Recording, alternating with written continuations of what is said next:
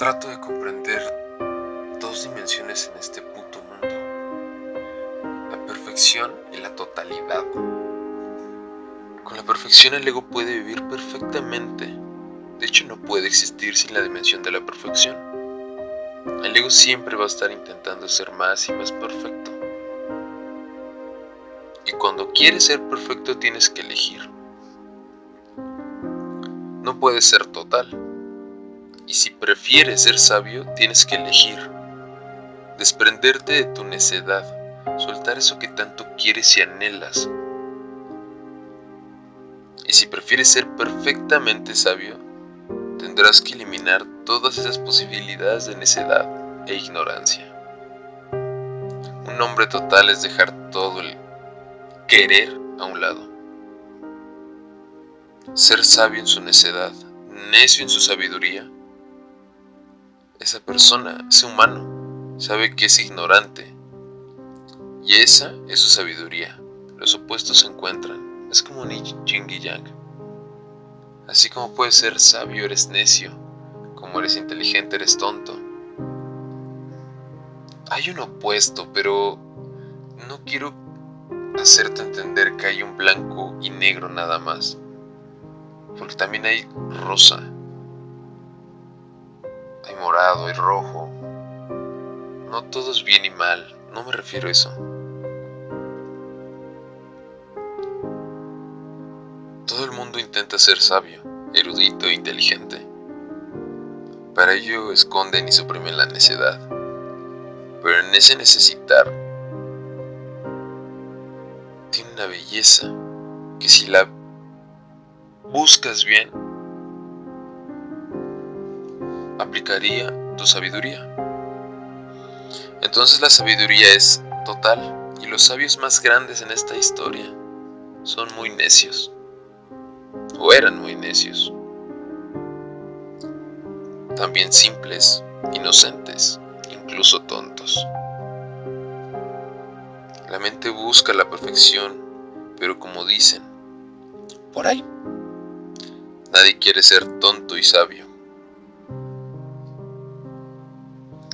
Pero aprendí que creo que se pueden utilizar las dos, según yo. Porque sí lo creo. Porque creo, según yo, que así funciona.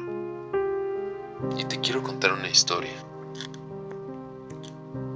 Se cuenta que un místico llegó a un pueblo. Su nombre ya era conocido, así que cuando todo mundo se enteró de que estaba en el pueblo, la gente lo estuvo chingando para que les predijera algo. El místico dijo, yo no soy totalmente sabio, soy también un necio. Y se sentirán confusos con mis enseñanzas. Así que es mejor que me permitan seguir callado. Pero cuanto más trataba de evitarlos, más insistían y más intrigados se sentían. Finalmente accedió y les dijo, el viernes que viene iré a la mezquita. Y luego les preguntó, ¿de qué quieren que hable? Y respondieron rápidamente, de Dios. Llega el viernes. Toda, todo el pueblo ya estaba esperándolo, porque causó una gran sensación. El místico pregunta, ¿saben lo que voy a decirles sobre Dios, a lo que respondieron que no sabían nada. El místico les dijo, entonces es inútil porque si no lo saben en absoluto, no podrán comprender. Se necesita un poco de preparación, pero ustedes no lo están. Será inútil. Así que se fue. La gente no sabía por qué se había ido y lo estuvieron persuadiendo nuevamente para que fuera el otro viernes. Llegó el viernes siguiente y preguntó lo mismo. ¿Saben de lo que les voy a hablar? Esta vez contestaron, sí, por supuesto. A lo que les, les contestó. Entonces no hay necesidad de hablar ni de hacerles gastar su tiempo. Si ya lo saben, ¿para qué molestarme? Y se fue. La gente estaba desconcentrada que no sabían qué hacer. pero su interés los estaba volviendo locos. Lo volvieron a persuadir. Fue y preguntó la misma cuestión. Saben de lo que les voy a hablar. La gente se volvieron más sabios. Y se respondieron, y le respondieron. La mitad de nosotros sabemos, la otra mitad no. A lo que el místico contestó, no hay necesidad de que hable. Los que saben, díganselo a, a los que no. Este es un hombre sabio y necio. Parece necio, pero es muy sabio en su necesidad. Parece muy sabio, pero se comporta como necio.